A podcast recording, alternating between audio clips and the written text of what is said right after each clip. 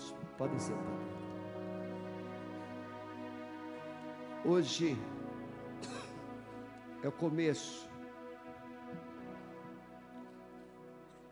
Quem pôde vir pela manhã, levante a mão. Quem pôde vir pela manhã? Muito obrigado. Quem não pôde vir pela manhã, levante. É quase outra igreja.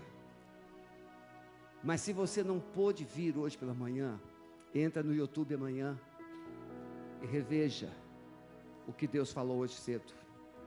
Céus na terra. E eu creio que Deus está começando hoje uma história na sua vida, na minha vida, na vida da igreja. E nós profetizamos que é como ele pegou a, a, o pó, a terra, e ele está fazendo o vaso. E esse vaso vai ficar pronto hoje. Amanhã ele vai dar beleza nesse vaso. E na terça-feira ele vai encher o vaso. Você quer ser um vaso nas mãos do oleiro? Quer ser? E você quer ser cheio? Só depende de você. É escolha sua. Aliás, tudo só depende de você. Você decide quem você quer ser porque Deus já decidiu. Deus já decidiu que você é filho, é bênção, você é o instrumento dele, você é sal da terra, você é luz do mundo, você é templo do Espírito Santo. Deus já decidiu quem você é. O desafio é você crer e decidir quem você quer ser. E Deus quer falar isso nessa noite. Bem, o pastor Domingos pregou muito bem hoje de manhã. Eu quero pedir perdão aos músicos, viu? Vocês, sei que vocês estavam inspirados aí, mas continue orando porque o melhor ainda está por vir. Viu? O pastor Domingos pregou muito bem e ele vai pregar muito bem agora à noite também. Sim ou não? Sim. Mas para ele pregar melhor, a esposa, a pastora Rosane, precisa dar uma palavrinha. Porque Deus colocou a mulher para ajudar e ela vai dar uma saudação para as mulheres e para a Igreja Batista Alameda. Ai, graça e paz, igreja. Muito bom estar aqui com vocês, é uma alegria imensa, né? Sempre que eu posso, sempre que a agenda permite, né? Eu viajo com meu esposo, infelizmente não posso fazer isso em todos, as, todos os lugares e todas as vezes que ele sai, mas sempre que eu posso, né, estou com ele. E vir aqui, principalmente, né, para Alameda é um prazer a mais rever, né, os irmãos, amigos que nós já conhecemos e estar aqui louvando e adorando ao Senhor juntamente com vocês. Eu fico muito feliz com tudo que Deus está fazendo neste lugar. Pastor, que Deus abençoe. A Bíblia diz que quando, né, tiver dois orando, o Senhor está presente. Amém? Com essa multidão aqui, imagina, a presença está gloriosa. E quando nós concordamos, está ligado no céu, está ligado na terra. Então, cadê o pastor? Pastor, essa palavra já está ligada. O complexo Alameda no mundo espiritual já é realidade. Amém? Quem crê nisso? Amém. Amém. Irmãos, às vezes a gente pensa assim: ixi, o pastor ficou meio doido. Mas não ficou, não, queridos, porque o nosso Deus é grande. E Deus dá visão para homens que acreditam no grande Deus que Ele é, como o pastor Sebastião. Então, acredite no seu pastor, porque grandes coisas o Senhor vai fazer.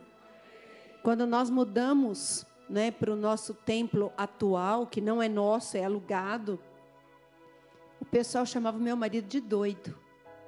Pastor, nós vamos sair daqui, vamos para um lugar desse tamanho, como é que nós vamos pagar isso? Como é que nós vamos fazer? E o Senhor proveu e nós estamos lá.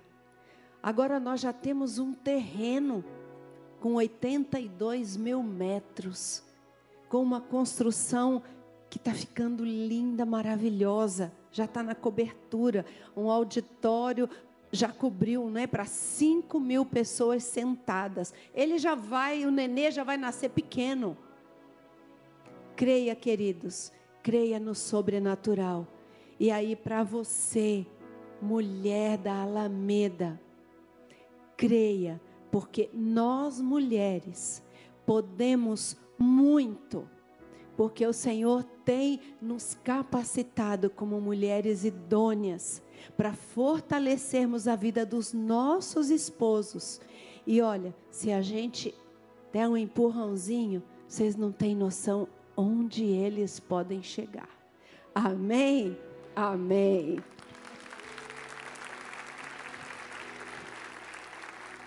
Muito bom. Acho que amanhã você pode pregar. Eu passo para ela, tranquilo. Mais uma vez, dizer que é um privilégio estar aqui com vocês. Obrigado, pastor Sebastião. Obrigado, irmã Sueli. Obrigado à família, equipe pastoral. Essa equipe maravilhosa. Vocês são demais, alegre e descontraída. Eu gosto de ver a equipe assim, porque é sinal de saúde. Quando a equipe é alegre, é porque tem saúde. Porque está todo mundo feliz, né? Isso é muito, muito bom. Muito obrigado pela recepção de vocês. Marcelo, bom te ver. Você está aí quase terminando nos finalmente do TCC, essa fase é muito boa, né? Isso é bem interessante. Fiquei muito feliz também de ver o Daniel, faz assim, Daniel. Muito feliz de ver Daniel, a esposa, família. É, eu não vou falar quantos anos atrás, mas vocês vão fazer um cálculo. É, eu e Daniel, a gente conheceu, acho que a gente era solteiro ainda, e nós trabalhamos na Jubepar aqui. E a, e organizamos aquele congresso que teve aqui, agora tem que falar a data. Congresso da Juventude Batista Brasileira foi no ano de 1989, aqui em Curitiba. Então, nós já estávamos trabalhando na organização.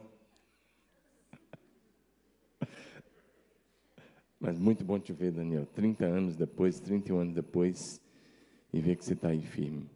Obrigado por você ter vindo. Obrigado por trazer a sua família. privilégio estar aqui com você.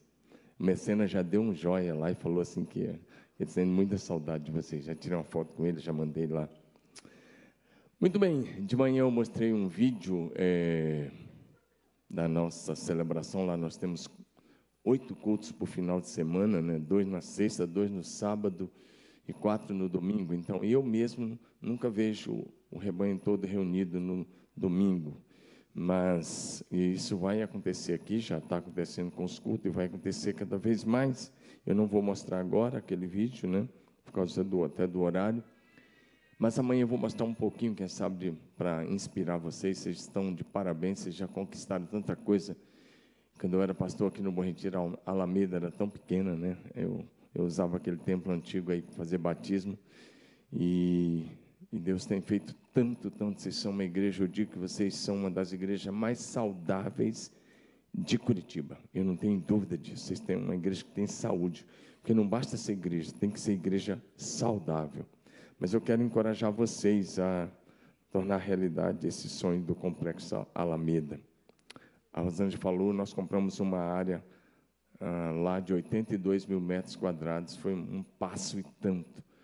Quando nós compramos a área, nós tínhamos apenas 2.500 membros.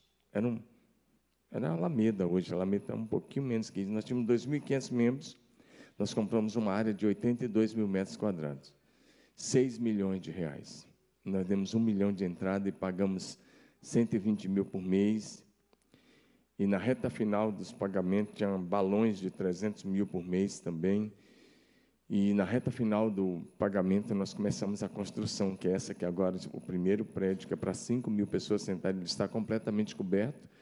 E dia 20 de junho, nós marcamos lá um churrasco para 5 mil pessoas. Não fazer um churrasco lá, vai ser fera demais. É um negócio assim impressionante, gratuito, hein? Nós já ganhamos uns 10 bois e eles vão assar lá e vai ser aquele negócio. Só que é, tem, tem, que ter uma. Está organizado, já tem tudo certinho, como é que vai entrar, com a fitinha no braço, entra, não, vai aparecer um monte de gente lá, né? E as células vão indicar, pelas células, quantas pessoas vão estar lá no, no churrasco com a gente. Então, vai ser bem legal. E é desafiador. A gente passa cada prova no meio disso, que não é brincadeira. Mas é, nós estamos lá. Nós temos um desafio agora de erguer a escola, que é um prédio de 32 salas de aula, mais quatro salões de culto infantil. Nós temos o desafio de erguer a torre de oração, nós vai ter uma torre de oração 24 horas por dia. A oração não vai parar lá. E nós Vamos começar uma escola para jovens ano que vem em Marília. Nós vamos estar começando uma escola para formar influenciadores para as sete áreas de influência da sociedade. Você conhece aí as sete áreas, né? Mas nós queremos formar pastores, missionários, mas também gente para política, gente para artes, gente para economia, gente na área da educação, gente na área das comunicações, gente nas sete áreas de influência, né? E vai ser uma escola muito joia, vai chamar, já temos o nome, é, vai ser uma escola global de avivalistas. É, é pela fé, verdade, vai ser esse nome. Vai ser uma escola trilingue. As aulas serão em inglês, português e espanhol. Dois anos para quem for apenas ser um líder e três anos para quem quiser ser pastor. Então, vai ser uma, nós não vamos oferecer moradia, os alunos vão morar na cidade mesmo, eles vão alugar seus cômodos. Mas já tem gente vindo do Japão, do Paraguai, do Chile, de vários lugares do Brasil que vão estar lá em Marília a partir de fevereiro e a escola vai começar em março. Né? Se tiver um curitibano meio assim, corajoso, tem coragem de deixar esse friozinho para o calor de Marília, vamos lá, porque vai ser uma escola muito legal e vocês vão ouvir falar nisso. Quem sabe um filho de vocês pode passar por lá e se preparar para ser um influenciador antes de entrar na faculdade. E depois ele vai para a faculdade. Vai ser um negócio muito interessante. Nós é, estamos muito impactados com isso, muito encorajados com isso. Vamos lá? Vamos para a palavra agora? Então vamos lá. Abra sua Bíblia no livro de Juízes um texto um tanto até conhecido, e eu espero que a gente possa conversar um pouco sobre isso. Juízes 6, de 1 a 16, e nós queremos conversar um pouquinho sobre avivalistas e reformadores. Que eu vou trabalhar hoje é quem serão os avivalistas quem serão os reformadores dessa geração. E vamos falar um pouco dentro disso sobre superação. O que, que a gente precisa superar para chegar lá? Vamos lá? Fizeram os filhos de Israel o que era mal perante o Senhor. Por isso o Senhor os entregou nas mãos dos midianitas por sete anos prevalecendo o domínio dos midianitas sobre Israel, fizeram este para si, por causa dos midianitas, as covas que estão nos montes e, caver e nas cavernas, e as fortificações, porque cada vez que Israel semeava, os midianitas, os amalequitas, você já vê que são três povos ou mais, os midianitas, os amalequitas, como também os povos do Oriente, subiam contra ele, e contra eles se acampavam, destruindo os produtos da terra até a vizinhança de Gaza, e não deixavam em Israel sustento algum, nem ovelhas, nem boi, nem jumento, pois subiam com os seus gados e tendas e vinham como gafanhotos, em tanta multidão que não se podia contar nem a eles nem os seus camelos, e entravam na terra para a destruir. Assim Israel ficou muito debilitado com a presença dos midianitas. Então os filhos de Israel clamaram ao Senhor. Tendo os filhos de Israel clamado ao Senhor por causa dos midianitas, o Senhor lhes enviou um profeta, que lhes disse: Assim diz o Senhor, Deus de Israel: Eu é que vos fiz subir da terra do Egito, e vos tirei da casa da servidão, e vos livrei da mão dos egípcios, e da mão de todos os quantos os oprimiam, e os expulsei de diante de vós, e vos dei a sua terra, e disse: Eu sou o Senhor vosso Deus não temais os deuses dos amorreus em cuja terra habitais. Contudo, não destes ouvidos à minha voz. Então veio o anjo do Senhor e assentou-se debaixo do carvalho que está em Ofra, que pertencia a Joás, a Biesrita. E Gideão, seu filho, estava malhando trigo no lagar para pôr a salvo dos midianitas. Então o anjo do Senhor lhe apareceu e lhe disse: O Senhor é contigo, homem valente, ou na outra versão, varão va valoroso, ou poderoso guerreiro, na NVI. Respondeu-lhe Gideão: Ai, Senhor meu, se o Senhor é conosco, por que nos sobreveio tudo isto? O que é feito de todas as suas maravilhas que nossos pais nos contaram? Por... Eu perdi aqui. Dizendo: Não nos fez o Senhor subir do Egito, porém agora o Senhor nos desamparou e nos entregou nas mãos dos midianitas. Então se virou o Senhor para ele e disse: Vai nessa força e livre Israel das mãos dos midianitas. Porventura não te enviei eu? E ele lhe disse: Ai, Senhor meu, como vou livrar Israel? Eis que a minha família é a mais pobre de Manassés e eu o menor da casa do meu pai. Tornou-lhe o Senhor: Já que eu sou contigo, ferirás os midianitas como se fossem um só homem. Pai, em nome de Jesus, nós pedimos que o Senhor traga a revelação desta palavra para que nesta noite, a hora que o Espírito do Senhor levante reformadores e avivalistas para esta geração, nesta casa, neste lugar, mude a mentalidade, mude a compreensão, mude o entendimento. Se a gente quiser, de fato e de verdade, é, marcar a história das nossas gerações, ser mesmo de fato e de verdade avivalistas e reformadores para esse tempo. Olhando para a realidade do cristianismo atual no Brasil e entre as nações, nós não temos nenhuma dúvida de que nós precisamos de uma nova reforma na base. E precisamos de um novo reavivamento, resgatando os princípios e valores da palavra de Deus. Reforma porque nós estamos vivendo um tempo em que o cristianismo, a teologia inclusiva, está causando um grande estrago na igreja. E ela é, na verdade, um braço do universalismo. E hoje nós temos no Brasil pastores marxistas, isso mesmo, marxistas, comunistas, e nós temos uma teologia inclusiva causando sérios problemas, onde se aceita tudo, se recebe tudo, e aonde a gente pode, e aonde a mensagem é facilitada. Mas quando há um avivamento, nós não precisamos dessas coisas. Diga amém. O homem que ganhou uma, uma cidade toda para Jesus não pregou facilidades. O único cara que ganhou no Velho Testamento, quem ganhou uma cidade toda, toda para Jesus, foi um cara chamado Jonas. E ele pregou uma mensagem que promoveu arrependimento na cidade de Nínive, do rei ao mais simples, do mais simples ao palácio.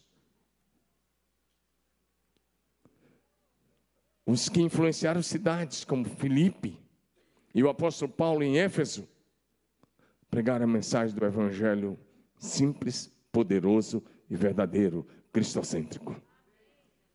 Se você estudar a história do avivamento de Éfeso, os convertidos queimaram seus livros de magia em praça pública.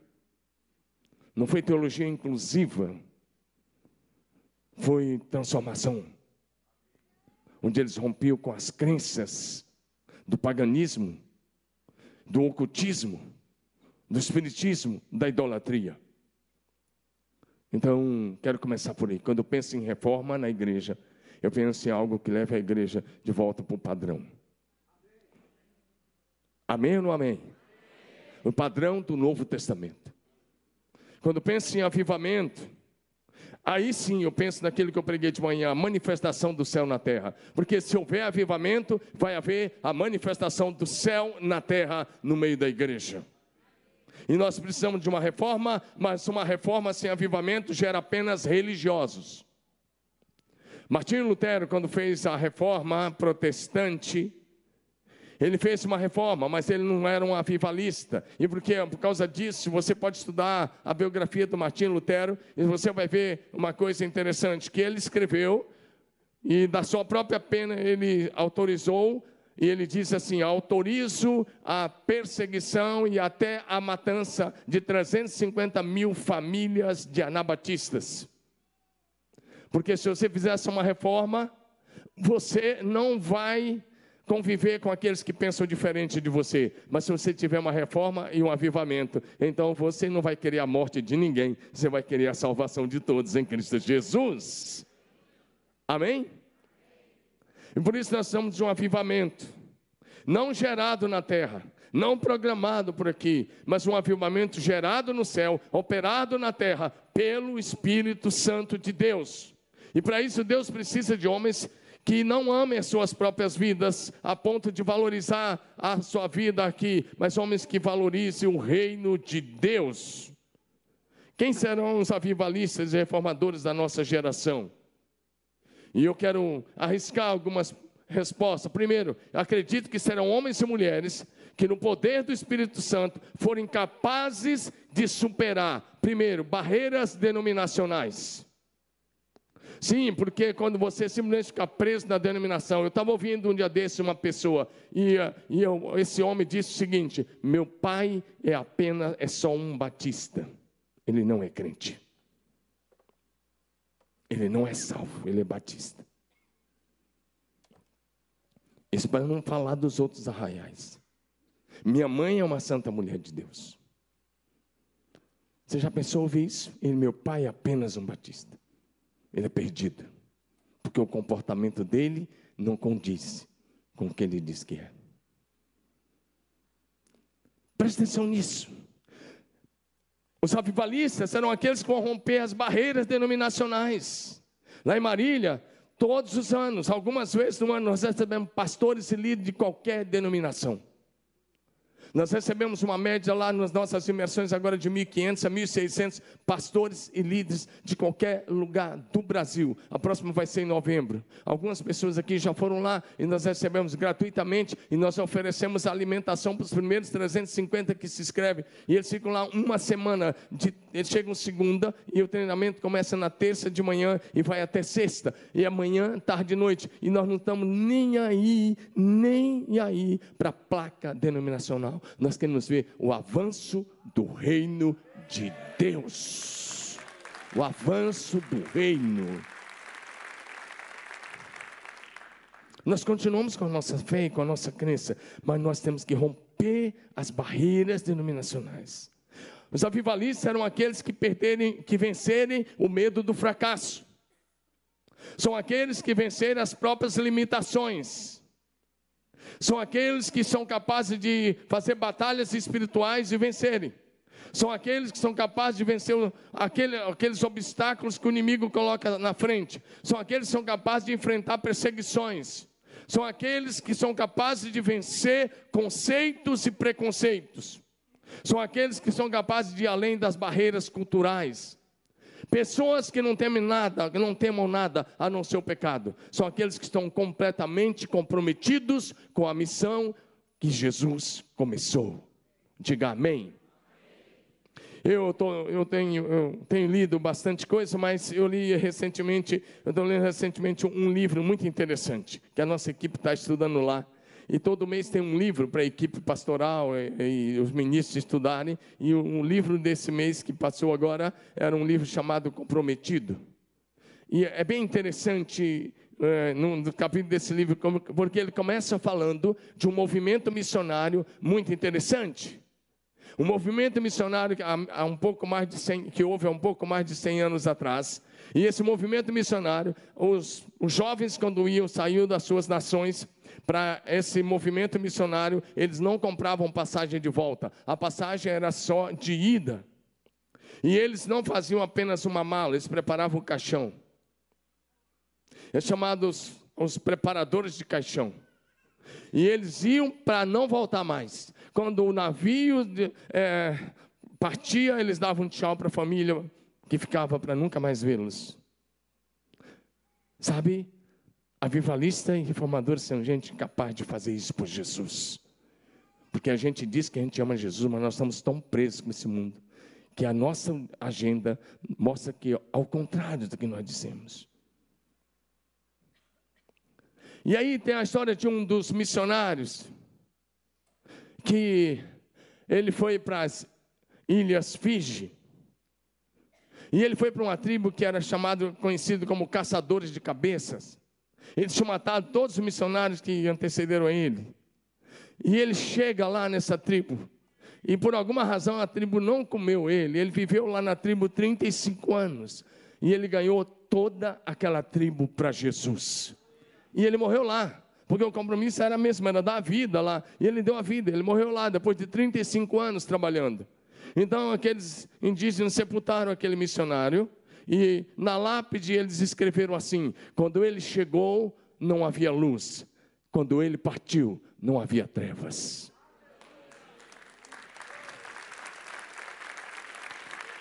Pode fazer melhor para Jesus. Você está dando um aplauso para ele. Avivalistas e reformadores serão pessoas assim, capazes de chegar em qualquer lugar e transformar a realidade. Quando Deus nos chama e nós lhe obedecemos, Ele nos dá a unção do Espírito Santo, e essa unção nos capacita para desenvolvermos o trabalho do Senhor, do jeito que Ele quer que façamos. Primeiro lugar, então, se você quer ser um avivalista, um reformador, não importa a sua profissão, Primeira coisa que eu quero dizer a você: supere a autoestima, a sua autoimagem negativa. Primeira coisa, supere a sua autoimagem negativa. Quando olhamos para esse texto de Gideão, a realidade é a realidade do período de juízes é que não havia continuidade por falta de discipulado. Desde que Josué morreu, a próxima geração que se levanta já não conhecia o Senhor. O texto de Juízes 2,10 vai dizer para a gente: morreu Josué e os seus líderes, e levantou-se uma nova geração que não conhecia o Senhor e nem os grandes feitos de Deus. E aí você vai ter 350 anos de história, que é o que cobre o período dos juízes, de altos e baixos. Tem um bom juiz, a nação está lá em cima, mas ele morre e não deixa um sucessor. Então a nação vai lá para o fundo do poço, e os inimigos vêm, e aí eles, os inimigos dominam, porque a nação está em pecado, mas o erro estava na liderança desde Josué, que não formou um sucessor. Então começa com a liderança. E aí, tá aqui nesse texto que lemos, estão vivendo um período assim. Os midianitas estão saqueando a terra. Sete anos de dominação dos midianitas. Não só os midianitas, mas os amalequitas, os povos do Oriente. Eles iam e saqueavam tudo tudo que Israel plantava. Eu fico pensando, o texto diz que ele levava até o jumento. Que valor tem um jumento para nós? Assim, se você morar no Nordeste, você vai ver que o, valor, o jumento não tem grande valor. Pelo menos é o que eu imagino. É, é o jeguinho lá. E eles levavam até o jeguinho. Eles levavam tudo. E a, se a economia brasileira está com dificuldade, imagine Israel nesse período. Pensa comigo o que está acontecendo. Eles levavam todo o trigo, tudo. As famílias estavam passando fome. A economia em falência. E aí, no meio de tudo isso, vem o anjo do Senhor, com letra maiúscula, pode ser até uma teofania. Vem o anjo do Senhor e ele vai até um, um homem chamado Gideão. E sabe como é que ele saúda? Ele saúda Gideão assim: O Senhor é com você, poderoso guerreiro. Vira para o seu vizinho e diga isso para ele: O Senhor é contigo, poderoso guerreiro. Ah, mas não, não, não ri que nem esse japonês aqui, não. É, fecha a cara, fala com uma cara de leão agora. O Senhor é contigo, poderoso guerreiro. Isso é demais, hein? Agora, presta atenção. Eu fico pensando que o anjo do Senhor chega, olha o que ele diz. Você, nós vamos voltar nessa frase no final da mensagem. Você vai ver se o anjo tinha razão ou não. Porque a primeira coisa que precisava ser trabalhada em Gideão era vencer a alta imagem negativa. Ele estava se achando o pior dos caras. E aí vem o anjo do Senhor. Eu quero dizer uma coisa: você hoje, se você quiser ser um avivalista, se você quiser ser alguém que, que promove reformas sociais, porque se o evangelho chegar, tem que mudar, tem que ter reforma na base da família. Onde a igreja chega, o evangelho verdadeiro chega, tem que ter reforma, senão não é o evangelho. Se você quer ser alguém que faz reforma e que promove avivamento, a primeira coisa, tire os seus óculos e coloque as lentes de Jesus e comece a se auto-enxergar como Deus te enxerga. Eu queria ouvir um amém de um povo avivado. Tira suas lentes Tire suas lentes. Sabe, às vezes você está olhando para você mesmo e tudo que você ouve é: eu não posso, eu não consigo, eu cheguei no meu limite, é só isso. Ei, pastores, aqui, não é só isso que vocês viveram, Deus tem muito mais, infinitamente mais. Infinitamente mais. Então o anjo vem e ele já vai trabalhando, a autoimagem estava muito negativa. Ele diz: Senhor é com você, poderoso guerreiro. Eu fico pensando que quando ele, o anjo fala assim com ele, o Gideão olha para o lado direito, para a esquerda, para trás, olha para frente e fala: Quem? Você falou com o cara errado, rapaz. Você falou com o cara errado. E aí a primeira coisa que o Gideão faz o quê? Ele questiona: Ah, se o Senhor é conosco, então por que nós estamos passando por tudo isso? Ah, se o Senhor é conosco, então onde estão os grandes feitos que nossos pais nos contaram? Onde está o Deus que tirou o povo do Egito? É isso que ele está questionando. Mas ah, sabe o que é interessante nesse texto? O que é muito legal é que Deus não está nem aí para as nossas desculpas esfarrapadas. Sabe aquela desculpinha que você diz que não lidera a célula porque não sabe falar? Que você diz que não vai assumir ministério porque não sabe fazer, isso não vale diante de Deus, isso já caiu por terra. Teve gente melhor que você que tentou dar essa desculpa e não colou. Por exemplo, quando Deus chama Moisés, sabe o que, que Moisés fala? Não dá. E Deus insiste, ele não dá. E Deus insiste, coloca a mão no peito, está leprosa, tira, está boa de novo, joga o cajado no chão, vira cobra, pega pela cauda, e aí, tudo aquilo que você já sabe. E aí, e, e aí Moisés vai, ele diz, não dá. E Deus disse, eu vou colocar minhas palavras na sua boca. Diga amém. Então, essa desculpinha Moisés já tentou, Jeremias tentou, outros tentaram, não colou e não vai colar com você. Amém, amados? Coloca a lente de Jesus. O Senhor não te vê como você está se vendo. Eu estou olhando para gente aqui que está se olhando, jovens que estão se olhando e dizendo, ah, acho que não dá, acho que é isso mesmo. E gente que aí a tendência é se acomodar. E Deus quer que você se veja como Ele te vê. E eu quero dizer a você, sabe como é que Deus te vê? Deus vê você como um filho muito amado, muito precioso. Deus vê você no poder do Espírito Santo. Deus olha para você pela fé. Então, meu querido, a primeira coisa, se você quer ser um avivalista, se você quer marcar história, supere a baixa autoestima, supere esse complexo de inferioridade que pode estar te matando, supere a sua alta imagem negativa. Deus te chamou para viver muito acima disso. Não importa a sua idade, não importa o seu berço, não importa a cor da sua pele. Ei, pastores e líderes, olha para mim. William Seymour, eh, William Seymour foi o homem que, que Deus usou para promover o maior avivamento, avivamento conhecido como avivamento da Rua Azusa.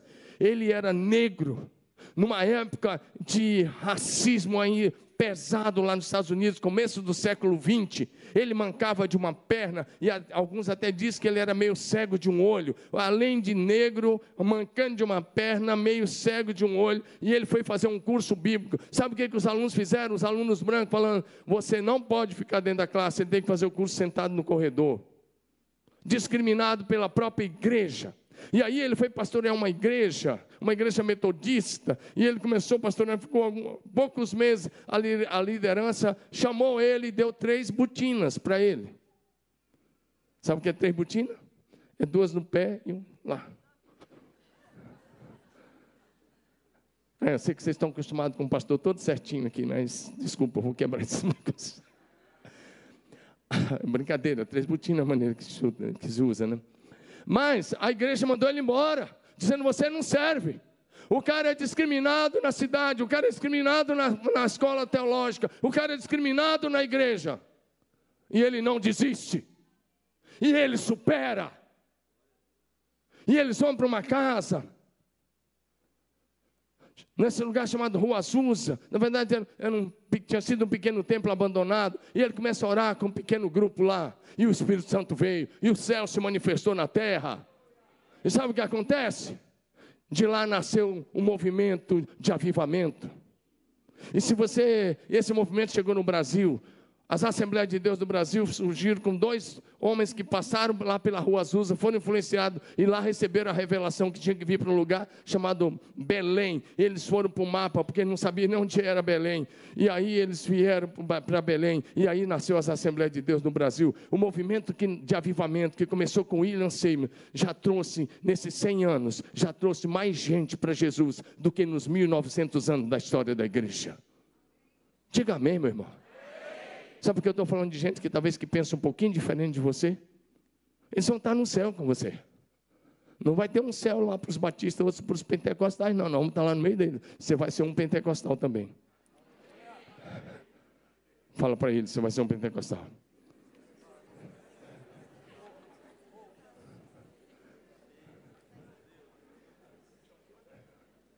Ou, ter frio você não pode ser. Amém ou amém? Agora, se o William C. me falasse, eu vou desistir. Até os meus irmãos de fé não me aceitaram dentro da classe. Estude a história do avivamento da Rua Azusa. Está aí. Ou entra na internet, dá uma olhada depois. Ah, eu vou desistir, a igreja me mandou embora. Não, vou buscar céu na terra. Vou buscar avivamento. Amém? Tira suas lentes. Para de se ver apenas do jeito que seu pai falou, a mamãe falou, a professora falou, e começa a olhar como Deus te vê. Diga amém. Deixa eu dizer uma coisa: você é um filho muito amado. Quando Jesus saiu das águas no Jordão, Mateus 3,17. Deus, o Pai, brada das nuvens para que todos ouvissem: Esse é o meu filho amado, e que eu tenho muito prazer. Deixa eu dizer uma coisa: aquela para Jesus firmou a identidade dele, sim, mas aquela voz foi só representativa. Ele é o primogênito entre muitos irmãos. Aquela mesma voz do Jordão está sobre a sua vida. O que Deus diz sobre você é que você é um filho muito amado do papai que está no céu.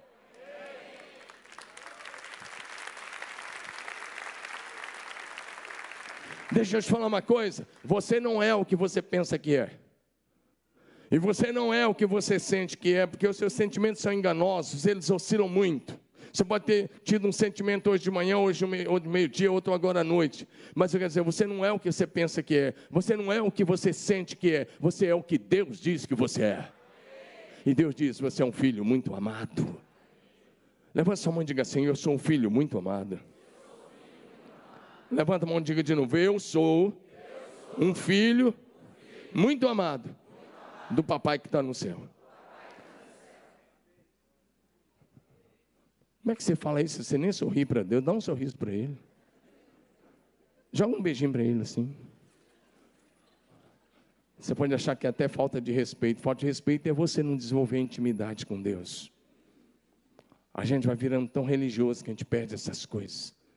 Romano diz que ele é o nosso Abba no aramaico significa paizinho querido. Um dia desse, eu tenho um grupo na minha casa, com a Rosângela, a gente dirige um grupo lá, com oito casais. E essa semana mesmo nós tivemos reunião. E aí, é, é uma pessoa estava perguntando, pastor, e como é que eu faço para orar? Eu disse para ele assim, como é que você faz quando você chega? Você tem pai? Ele falou, tenho, eu conheço bem o pai dele. Ele, eu falei, como é que você faz se chega na casa do seu pai? E o pai dele é uma autoridade muito grande lá na cidade, é a principal autoridade da cidade. Então você já sabe de quem que eu estou falando, ele é filho do, do prefeito. E eu falei assim: você chega lá e fala assim, Excelentíssimo senhor prefeito, posso sentar no sofá? Excelentíssimo senhor prefeito, eu posso abrir a geladeira? É assim que você faz? E fui ensinando ele, falando, ele falou: é simples assim.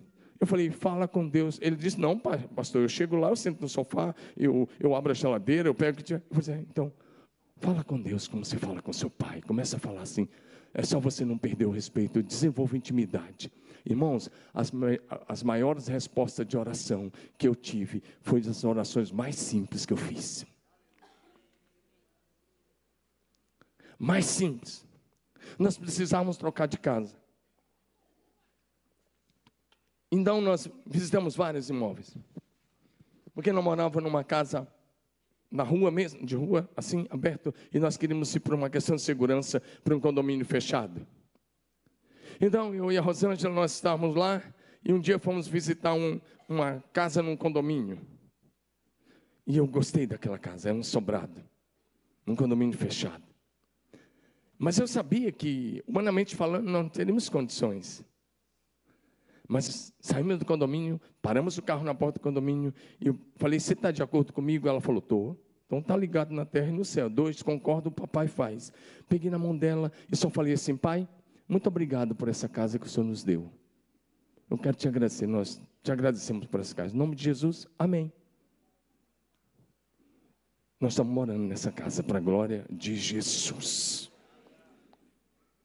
E as grandes orações que eu tive não foi aquela oração que você começa lá no Éden, oh Deus, e, e você passa pelo Éden, é, você vai lá para a chamada de Abraão e dos caldeus, e você passa pelo Egito, e depois você cruza o deserto, e aí depois você vai, não deu o deserto de lá, você vai para o deserto do Atacama, aqui no Chile, e você fica atravessando, e você vai falando. Nessa oração, meu querido, você não é professor de Deus, você é filho, filho amado, fala com o papai, o que está no seu coração, conversa com ele, desenvolve intimidade, porque você é filho muito amado do papai que está no céu.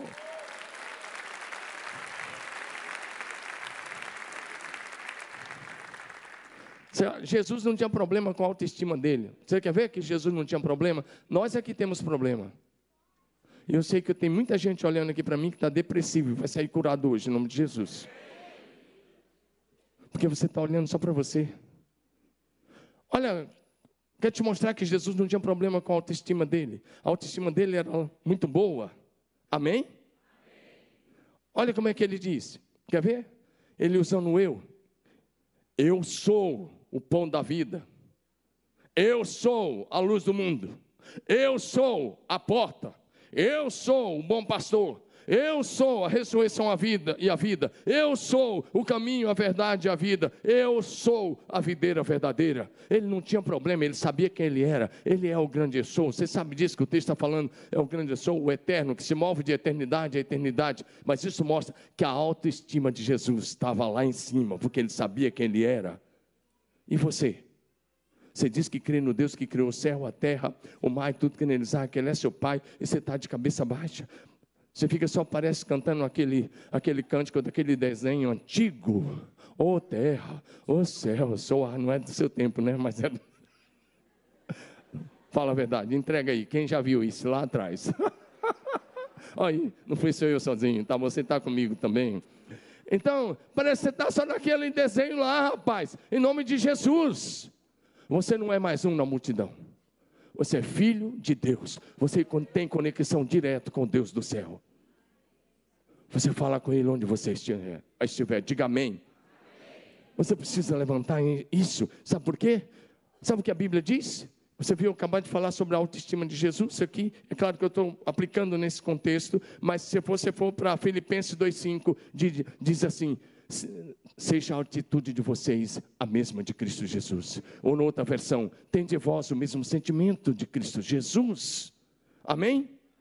Vamos para frente um pouquinho. Você não é um produto do acaso, você não é um erro, você é resultado de um propósito eterno, você é resultado do sonho de Deus. Você é resultado do amor de Deus. Jeremias 31, 3, o Senhor diz: De longe deixou-me o Senhor, dizendo: Com amor eterno te amei, por isso com benignidade eu te atraí. Pare de se olhar pelos olhos da carne e comece a olhar para você com os olhos espirituais. É o que eu disse: coloca as lentes de Jesus. Segundo Coríntios 5,16 diz para não vermos ninguém pela ótica humana, mas vemos a partir da ótica de Jesus. A ninguém daqui por diante conhecemos segundo a carne. Deixa eu dizer uma coisa a você: você não é apenas filho muito amado, Deus escolheu você e Deus tem uma expectativa grande a teu respeito. Amém?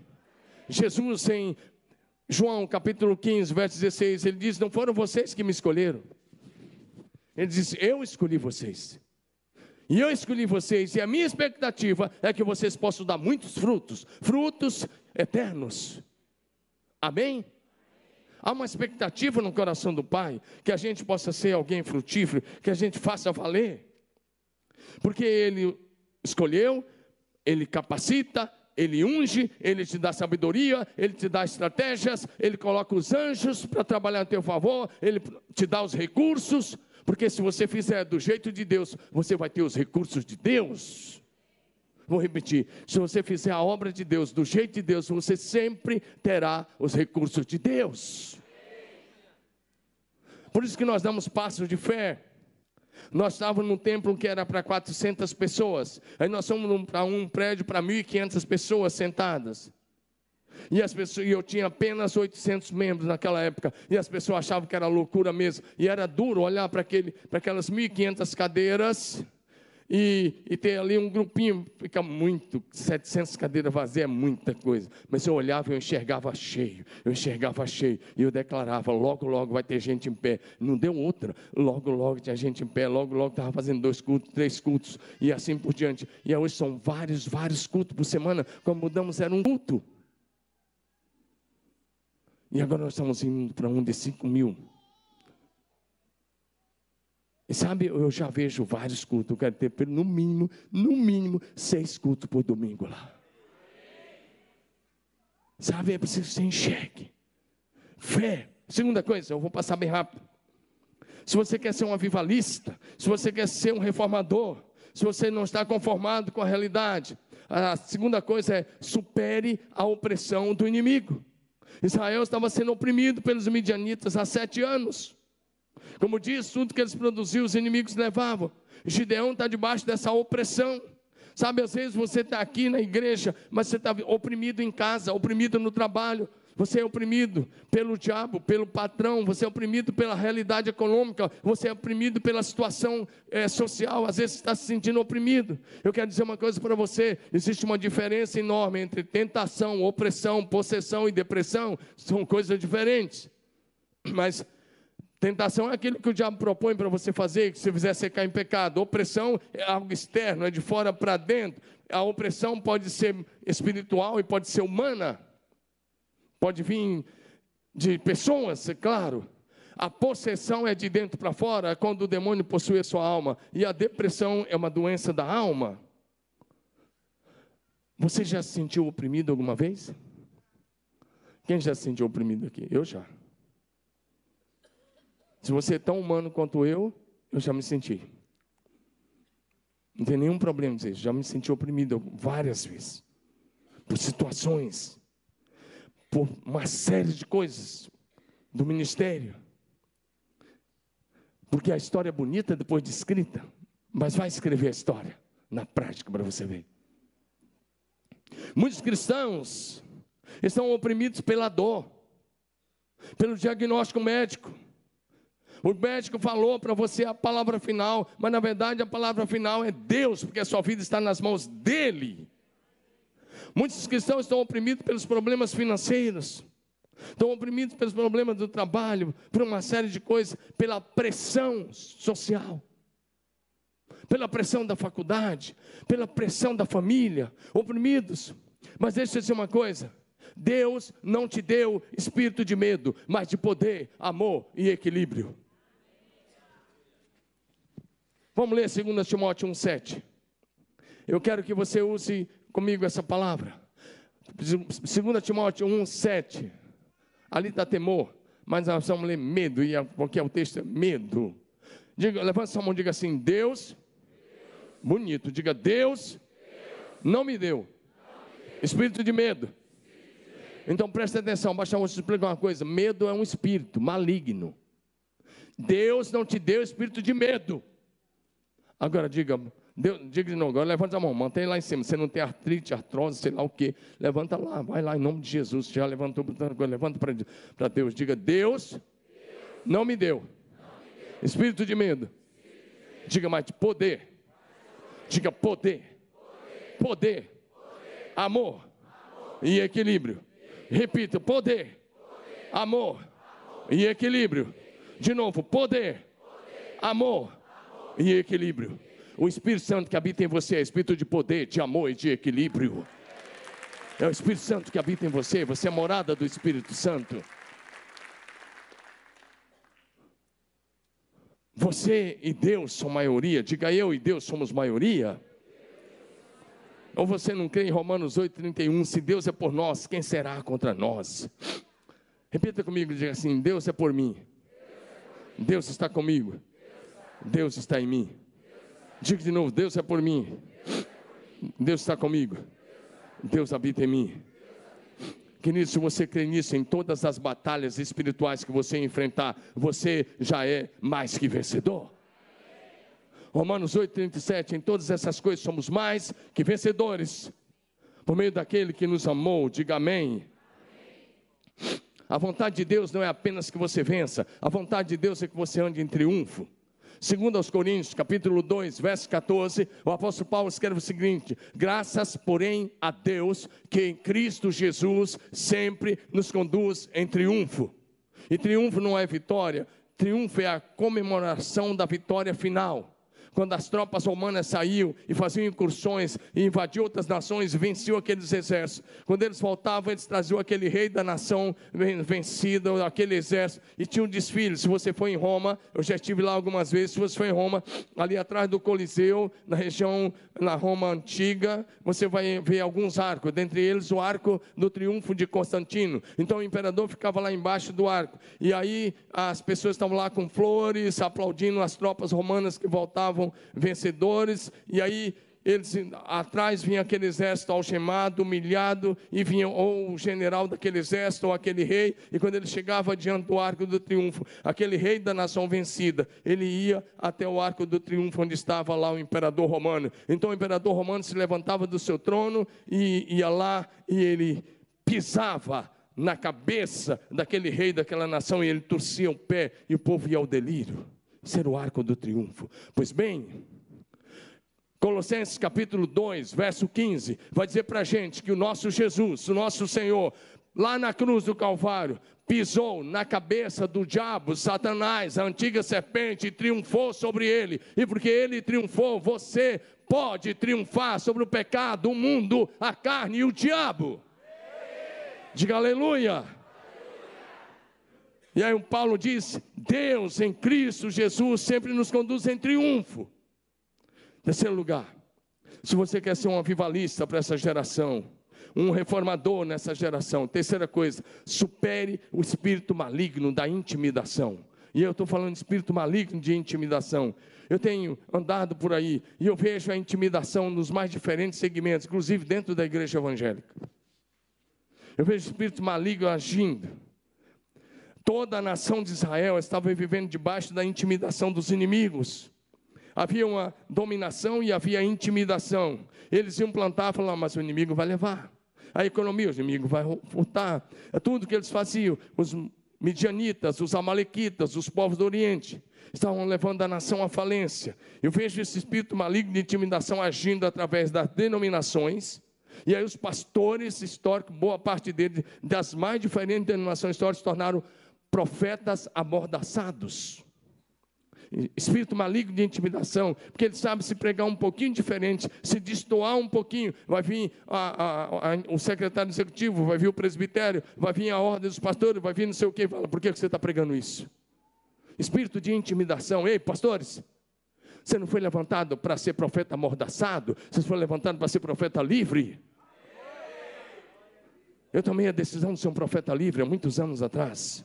Porque se eu tivesse sido um profeta amordaçado, eu não estaria experimentando, nós estamos experimentando. E eu sei que essa casa preza para que os profetas sejam livres. Diga amém. Essa é uma casa de profetas livres. Mas eu vejo isso. Eu vejo toda hora. Eu fui pregar num país vizinho aqui há um mês atrás. Numa convenção. Num país vizinho. E eu estava lá pregando e pregando. E naquela convenção toda, os pastores não são os presidentes das igrejas. Eles não são.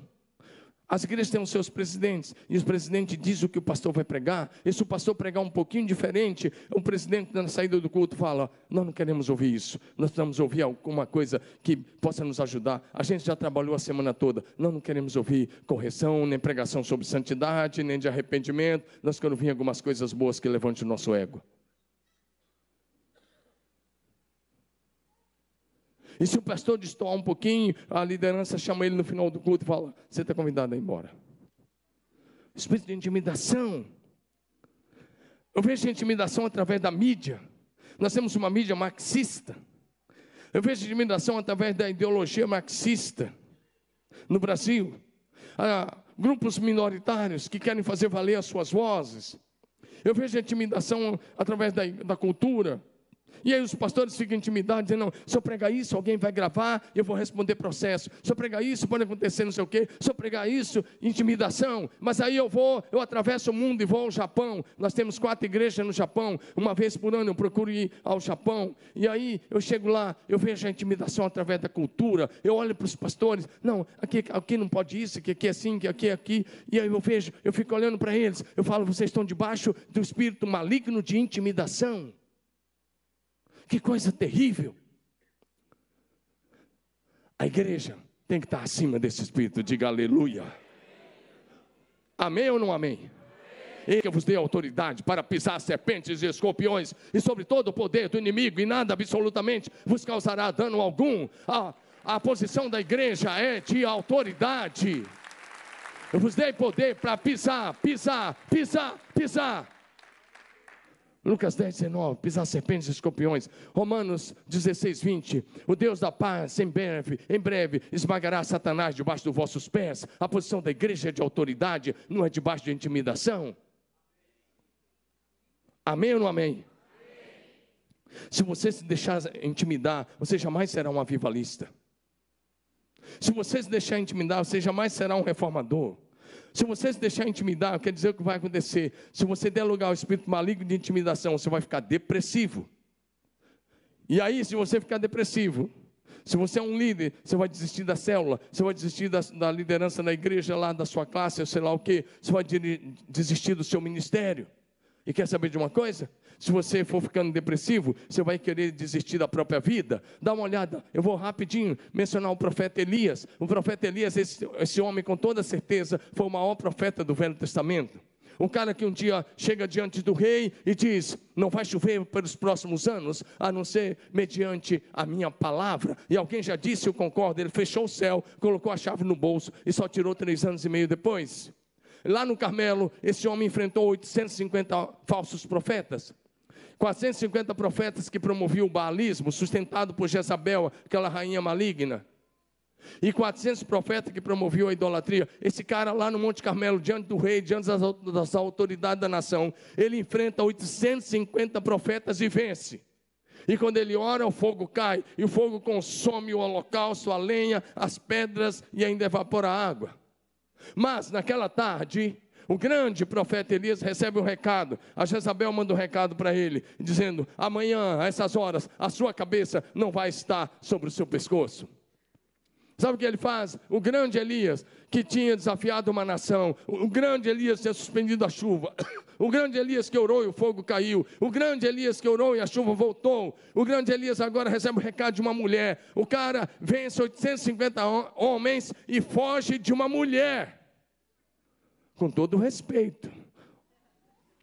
Mas aquela lá era maligna. Agora o que acontece? Ele vai para o deserto depois do recado, senta embaixo de uma árvore, e sabe o que, é que ele diz? Chega, Senhor, quero morrer. Ele pede a morte duas vezes. Ele, o estudo de é, 1 Reis 19, ele diz: Chega, eu não sou melhor que os meus irmãos. E ele pede a morte. E ele dorme embaixo da árvore. E quando ele dorme, ele acorda, o anjo do Senhor está lá e traz pão e água, pão fresquinho, man, trigo do céu, maná do céu, manjado do céu. Aquele era legal demais. Aquele é melhor do que aquele café lá, aquele café extraordinário lá. Eu tomei hoje na sua casa. Agora, então, um café fera demais. Meu Deus, você precisa ver. É, é demais. Agora, o que acontece? Não falo mais gira assim no meio, porque eu sou pai de jovem, convivo com jovem, então acabo falando, tá? Eu sei que seu pastor não fala, mas Vou influenciar ele a falar mais gírias. Brincadeira. Agora o que acontece? Ele pede a morte, aí o anjo traz pão e água. Sabe o que ele faz? Ele come o pão e toma água e volta a dormir. E ele acorda de novo. O anjo está lá, pão e água. E ele come o pão e toma água. E ele caminha 40 dias até o Horeb, península do Sinai, aquela região lá da Arábia Saudita, e entre a Arábia Saudita e o Egito. E ele vai lá, e chega lá, sabe o que ele faz? Ele entra numa caverna, e que ele vai lá para o fundo de uma caverna. Meu querido, eu não quero estar numa caverna nem de dia, quanto mais ir para o fundo da caverna e ainda de noite. O cara está lá no fundo de uma caverna. Uma vez eu fui pregar em Criciúma, Criciúma lá na, na Igreja Batista de Criciúma, Criciúma, aqui em Santa Catarina, e lá tem minas de carvão mineral. E chegou no sábado à tarde, era sexta, sábado, domingo, estava meio tranquilo ali depois do almoço. O pastor falou: Domingos, você quer conhecer uma mina de carvão? Eu falei: Quero sim, eu nunca tinha entrado, só tinha visto na TV daquelas minas lá, daquelas história lá daquelas minas lá do, do Chile, lembra aquelas coisas todas. E aí eu fui lá, e eu entrei na mina de carvão. E, e quando a gente entra, no, coloca um capacete, um, um, carrinho com trilho. E quando entrou assim uns 500 metros, eu falei, pastor, está muito bom, podemos voltar. Na verdade, eu, tava, eu não aguentava mais. Já estava suando lá e eu não queria mais estar lá. Agora, o cara entra numa caverna que pode ter cobra, escorpião, todo tipo de coisa, e lá está o grande Elias no fundo da caverna, e Deus tem que ir lá e falar assim: meu filho, o que, que você está fazendo aí? Sabe, Deus não desiste de você. Talvez você está no fundo da caverna da depressão hoje à noite. E Deus te trouxe aqui para ouvir essa palavra, para te levantar, para você erguer a cabeça, para você andar nas ruas da cidade como homem de Deus, como filho de Deus, como filha de Deus. Pensa como é que o filho de Deus tem que andar? Cabeça erguida. Você é filho do Deus Altíssimo, você é embaixador do céu na terra, você é representante do céu, você é profeta do Altíssimo, você é voz de Deus na terra. Amém? Amém? Agora, como é que você vai ser voz de Deus? Não sei, estou meio deprê hoje.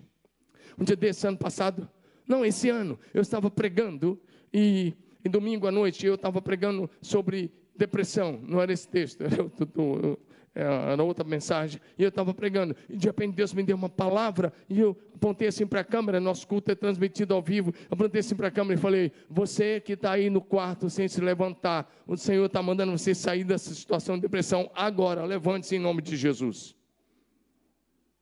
Sabe, terça-feira chegou uma mulher na igreja, bonita, uma senhora, e ela mora num condomínio fechado. Ela pediu para falar comigo no final do Tadel. Eu disse, tudo bem. E ela estava lá na frente mesmo. Ela disse, Pastor Domingos, quando você estava pregando domingo aqui, e você apontou o dedo para a câmera e falou de alguém que estava depressivo em casa, que estava sem se levantar há dias, que era para se levantar, porque o, o lugar é, é na presença de Jesus. Ela falou, era eu, pastor. Sabe o que ela disse? Meu marido me deixou, me trocou por uma outra pessoa. Ela disse: Eu caí numa depressão. Ela disse: Quando você pregou domingo, eu estava cinco dias no quarto. Cinco dias sem sair da, da cama. Sabe o que ela falou? Eu estava cinco dias sem tomar banho, pastor. Mas quando você falou aquela palavra, aquilo entrou no meu coração. Deus me levantou. Ela falou: Estou aqui, pastor, e eu tomei banho. Ela falou: Aqui é minha casa agora, está lá na igreja. Diga aleluia. Às vezes você está assim. Você vem aqui, você ouve a palavra, você recebe a oração, mas quando você sai por aquelas portas, o teu ego te achata, o teu psicológico te achata e diz: não é bem assim. E você está como Gideão, deixa eu concluir. E aí você está como Gideão lá no fundo do poço. Você não acredita mais em milagres. Deixa eu te falar uma coisa. Quando o anjo saudou Gideão, eu quero voltar para isso para a gente encerrar. Eu quero dizer uma coisa. Os avivalistas, os reformadores, serão os guerreiros do Senhor. Cadê o amém melhor? O Senhor te chama para ser um poderoso guerreiro. A saudação do anjo do Senhor a Gideão foi: O Senhor é contigo, poderoso guerreiro. Aí você olha para você e fala: Mas eu não sou isso, não, pastor. Eu sou só um cristão evangélico. Eu sou só isso, é isso que plantaram na tua cabeça. Deus não te vê assim, olha para mim. Deus não te vê assim. Deus te vê como um poderoso guerreiro de Jesus dessa geração. O poder do Espírito Santo te faz poderoso. O nome de Jesus tem toda a autoridade no céu e na terra, e a mesma autoridade de Jesus está com você hoje. Toda a autoridade no céu e na terra pertence a Jesus. Se você é dele, essa autoridade está sobre a sua vida. E aí o, o, anjo saúda, o Senhor é contigo, poderoso guerreiro. Ele dá todas aquelas desculpas que eu já falei. Mas o Espírito do Senhor veio sobre ele. O que faz um poderoso guerreiro é a unção do Espírito Santo de Deus. Juízes 6,34 fala que o Espírito do Senhor veio sobre ele, e quando o Espírito Santo veio sobre ele, ele tocou o chofá, e 32 mil homens escutaram o toque e se uniram a ele. E Deus, para mostrar para ele que ele era um poderoso guerreiro, Deus disse: Não, tem muita gente. Fala para os medrosos, todo mundo tem medo da guerra, a guerra era corporal na época, espada, lança, né, flecha, meu querido. Pode falar, todo mundo que é medroso, vai embora. 22 mil vazaram. 22 mil, diga, vazaram.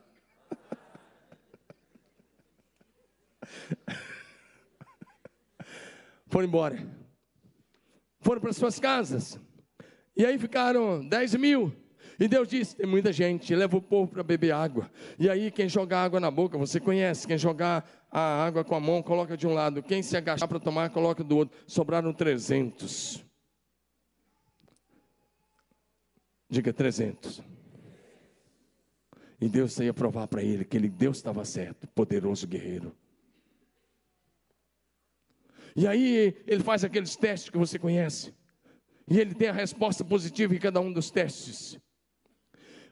Os exércitos agora estavam reunidos desses três povos, midianitas, amalequitas, os povos do Oriente tinham se juntado.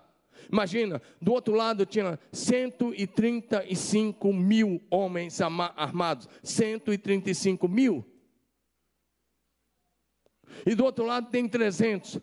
Você olha, humanamente falando, você fala, é loucura, insanidade total. 300 contra 135 mil.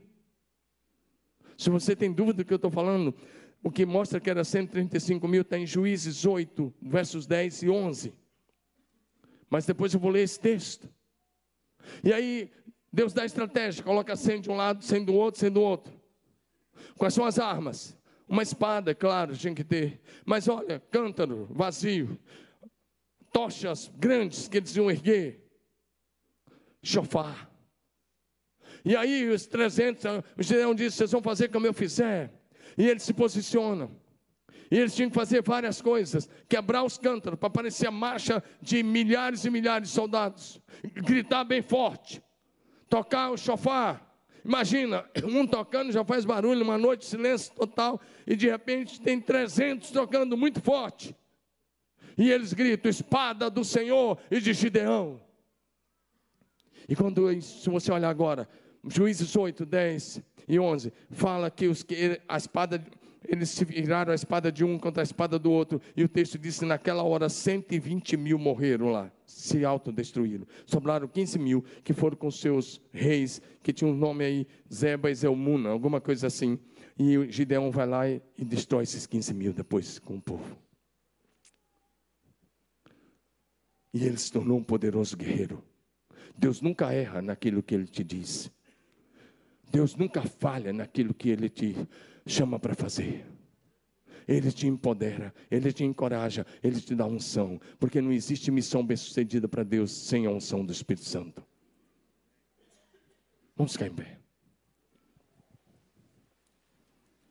Deus não precisa de grandes coisas. Quando Deus chamou Moisés, Ele perguntou para Moisés. Quando Deus chamou Moisés, Ele perguntou para Moisés: O que é isso na sua mão, Moisés? E ele disse: Um cajado. Um cajado. Um cajado. Um cajadinho.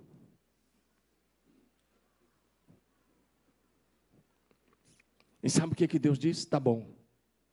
Com aquele cajado, Deus destruiu a nação mais poderosa do mundo da época. Moisés tinha cuidado que ele levantava o cajado no Egito, algo acontecia. Ele levantava e falava, vai chover, caía raios, trovões. Ele levantava, vai vir essa praga, vai vir outra. Então, o que ele fazia, acontecia. E um dia ele usa aquele cajado para dividir o mar vermelho. E depois de 40 anos usando aquele cajado. Ei, deixa eu te dizer isso. Depois de 40 anos usando aquele cajado, sabe o que acontece? Aquele pedaço de madeira seco, torto, que eu não sei como é que era, eu, de, talvez de, de, um, de uma daquelas madeiras lá do deserto. Depois de 40 anos, aquele pedacinho de madeira floresceu. Olha para mim, eu vim aqui para te dizer que o meu Deus é poderoso para fazer até um pedaço de madeira seco de mais de 40 anos florescer. Eu não sei o que, que morreu na sua vida, eu sei que o meu Deus é poderoso para fazer ressuscitar agora mesmo. Eu vim aqui para dizer: levante a sua autoestima, se enxergue como Deus te enxerga. Gideão ficou 40 anos como juiz, e a terra ficou em paz 40 anos, porque ele começou a se enxergar como Deus se enxergava. Deus não te chama para ser um superman, Deus te chama para confiar no poder dele. O Espírito Santo, ele derrama e te empodera. Você quer isso na sua vida? Quero te convidar a descer da galeria e a vir aqui de baixo, a se colocar nas mãos do Senhor, dizendo: Deus, eu quero viver isso. Eu quero ser um avivalista. Eu quero ser um reformador na minha geração. Eu quero viver o infinitamente mais. Você não nasceu para viver só isso. Você não nasceu para viver só isso. O Senhor vai te revestir com o Espírito Santo e com poder. Senhor vai te dar graça, autoridade espiritual, capacitação. A unção do alto, o poder do alto vem sobre a sua vida. A graça do Senhor te envolve, o Espírito do Senhor te envolverá.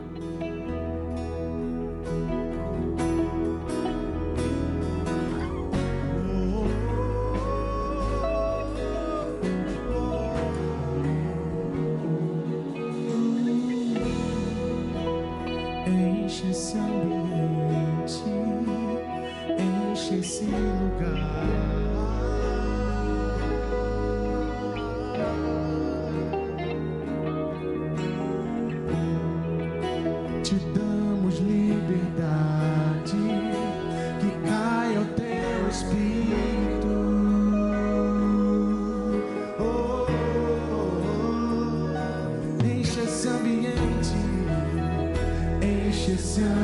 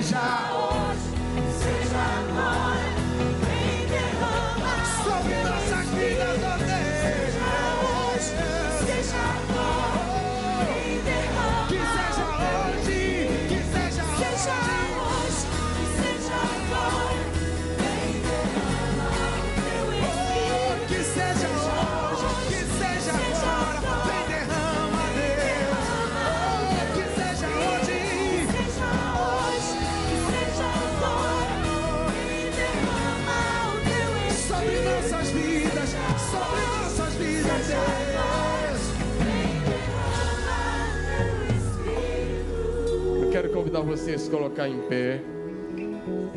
Aqui na frente, fique em pé, porque você é filho, você já se ajoelhou. Eu quero orar com você, mas quero orar com você em pé. Pastor Sebastião pode vir para cá. Eu quero orar com você agora.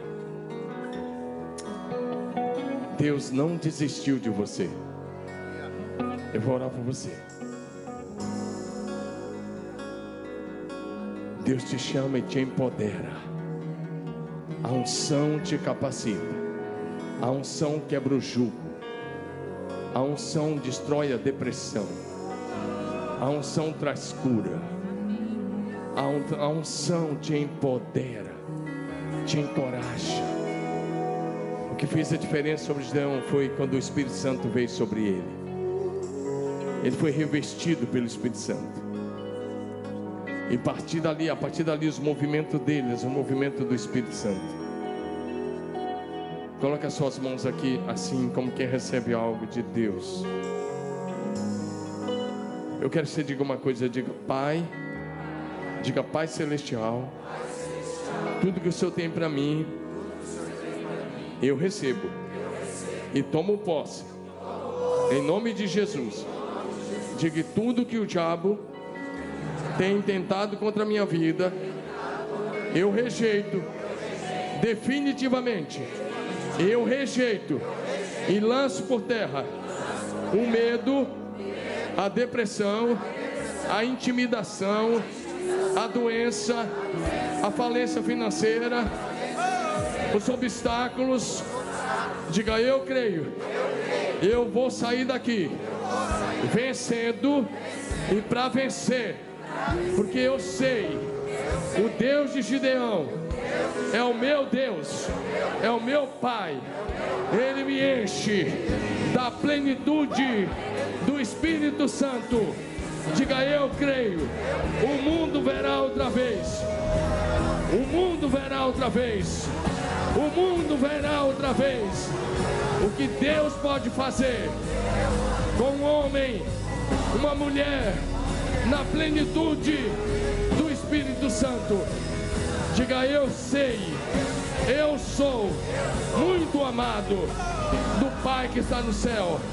Diga, eu sei, o Espírito de Deus habita em mim. Eu sou um com o Senhor. Diga, eu creio, eu creio. O Senhor me levanta para viver uma nova história, para ser um conquistador, um reformador, um avivalista da minha geração. Aleluia!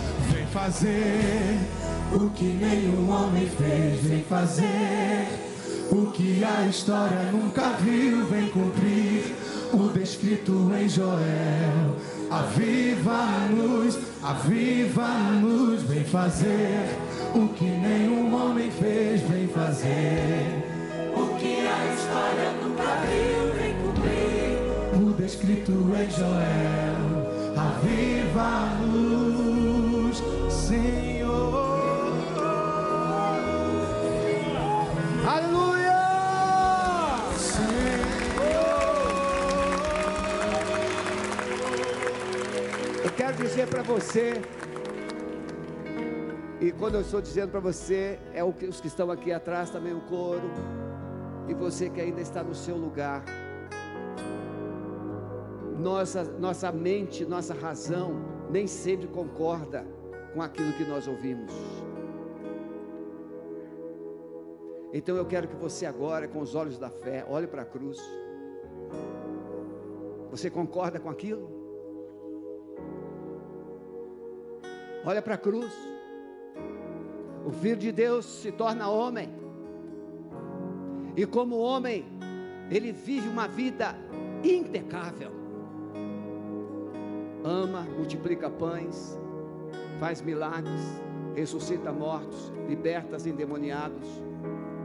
E o que é que a humanidade fez com ele? Você concorda com aquilo? Não, a mente humana não concorda. Mas precisou acontecer. Se você, eu quero dizer com muito amor e carinho, se você está vivendo na sua razão, eu quero que você confronte agora. Quando você coloca a cabeça no seu travesseiro, o que é que vem? Vazio, tristeza, solidão. Mas quando Jesus, quando o Espírito Santo controla nossa mente, nosso coração, não é o emprego, não é a situação financeira, não é a enfermidade, não é, não são as circunstâncias sociais. Tudo isso fica debaixo. Há uma esperança, há uma alegria que supera todas essas coisas. Mas eu quero dizer mais: tem o seu passado, um passado tenebroso, um passado humilhante, um passado de opressão, um passado de incompreensão, um passado de tradicionalismo, de religiosidade, e é esse passado que ainda controla a sua mente. Mas o Espírito Santo quer controlar a sua mente. Irmãos, nós falamos aqui com todo carinho. Nós tivemos aqui um deputado estadual, tivemos aqui um vereador, e nós conversamos com ele. Respeitamos. Mas eles são servos. Foram eleitos para serem servos. Nós é que temos que abençoá-los. Mas nós temos talvez pessoas aqui que são mais ferrenhas, obedientes à ideologia política do que ao cristianismo. Você briga por aquilo que você acredita, mas você não dá um pouquinho de oxigênio para aquilo que você crê através da palavra de Deus. Precisamos quebrar isso, meus irmãos. Precisamos quebrar. Precisamos quebrar. Tem muita coisa dentro de nós que está enterrando uma esperança. O crente certinho, o crente todo consertadinho. Não, meus irmãos. Você já viu um rapaz, uma moça apaixonado? Não tem consertadinho. Às vezes o bichinho é feio, feio, que chega dói. Mas o que é que a moça viu nele? Viu uma vida cheia de amor. O físico perde para o coração. O físico perde para o coração. Como as circunstâncias perdem para a fé. Não podemos mais deixar as circunstâncias controlar a nossa fé. É a nossa fé que controla. Então quero profetizar que você vai voltar para casa hoje. Mas você vai parar na frente do seu espelho. E eu quero desafiar você a dizer o que Deus falou para você, quem você é, e não quem o diabo tem feito você pensar que é.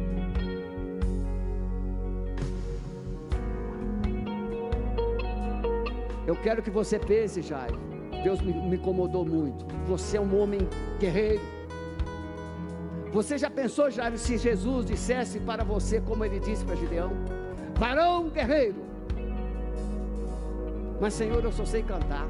Será? O que é que Jesus diria para você, Paula? Ah, Senhor, lembra quando ele não gostava que você vinha na igreja? Mas hoje ele está aqui do seu lado. Por quê? Porque a razão foi vencida pela fé. Essa mulher não desistiu, ela foi obediente ao marido, e hoje o marido está aqui do lado dela. Você está entendendo?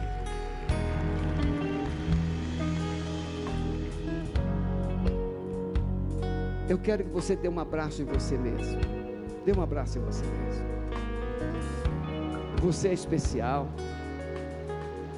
Você pode não gostar de mim, nem precisa gostar de mim, mas pelo amor de Deus, goste de você mesmo. Você tem o direito de não gostar de mim, mas você tem o dever de gostar de você, né, Seixas? Dizer assim, Senhor, eu me amo muito, né, Rodney? Eu sou um cara especial, eu sou muito especial. Talvez nem a sua, o seu cônjuge te ache especial, mas você, se você não se achar especial, aí é que o seu cônjuge nunca vai te achar. É por isso que quando eu me olho no espelho, eu falo assim: você está lindão hoje. Amém, meus irmãos?